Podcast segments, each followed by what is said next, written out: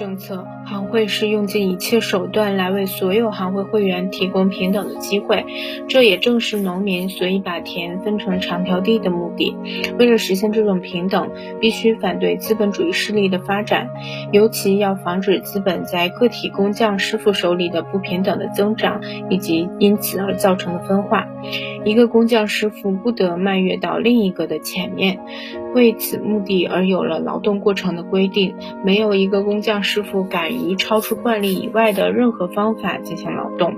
行会控制产品的质量，它控制并规定学徒和工人的人数，它尽可能的限制原料供应。只要当时基建劳动还流行，这就无疑是采取集体的办法。此外，原料是由行会或城市购买，然后再配给各个工匠师傅。像基建劳动的过渡一旦出现，作为小资本家的手艺人有了购买自用原料的手段，行会就会要求会员提出财富证明了。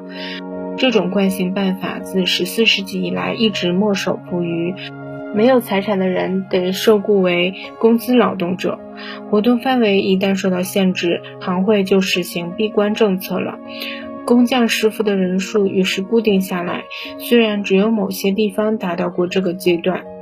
最后，个体手艺人之间的关系也有了规定。行会所持的立场是，原料的加工过程需尽可能在各个作坊里进行，各个工人需尽可能把劳动对象留在自己手里进行加工，因此劳动分工必须以最后产品而不是以作业的技术专业化为基础。例如，在衣着工业中，从麻到成衣的生产过程并不是横断的分成纺、染。织、整理等独立的工序，而行会却尽可能坚持最后产品的专业化。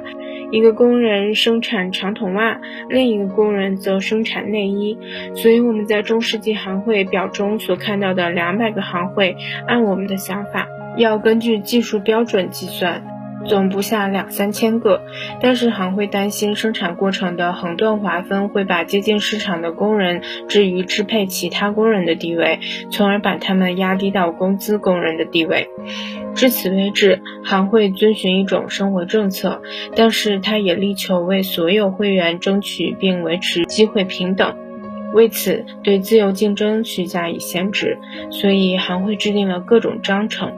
一、工业技术，他们规定了每个会员可以雇佣的工人人数，特别是学徒的人数，尤其在已经出现了把学徒当作廉价工人雇佣的地方，每个工人只限收学徒一或二人。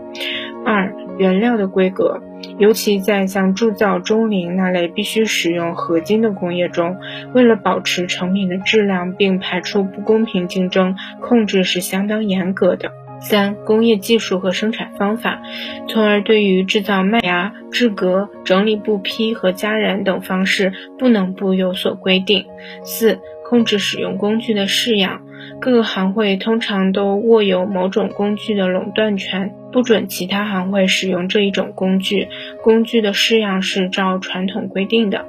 五、产品必须在供应市场以前，送请行会检验质量。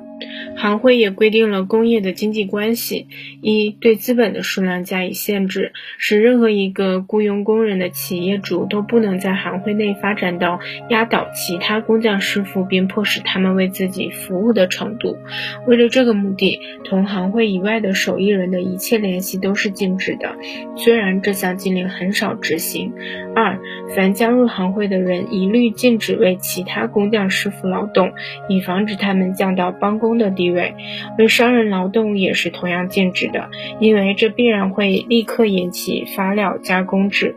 最后，产品必须是为工资而劳动的行会手艺人作为为顾客进行的工资劳动而提供出来的。至于基建劳动者，则以自由销售作为基建劳动的产品为理想。三，行会控制了购买机会，他们禁止垄断，这也就是说。没有一个行会会员敢先于同行而自行抢购原料，他们常常树立平等分配的权利，遇有缺货情况，任何行会会员都可以要求行会中的兄弟会员按进货价格供给他原料。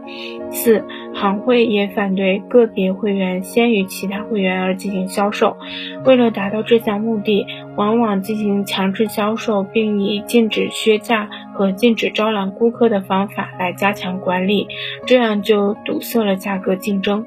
五、禁止出售会外人的产品。会员如果违反这项规定，即视为商人，逐出行会。六、通过价格表来限制销售，以保证传统的生活标准。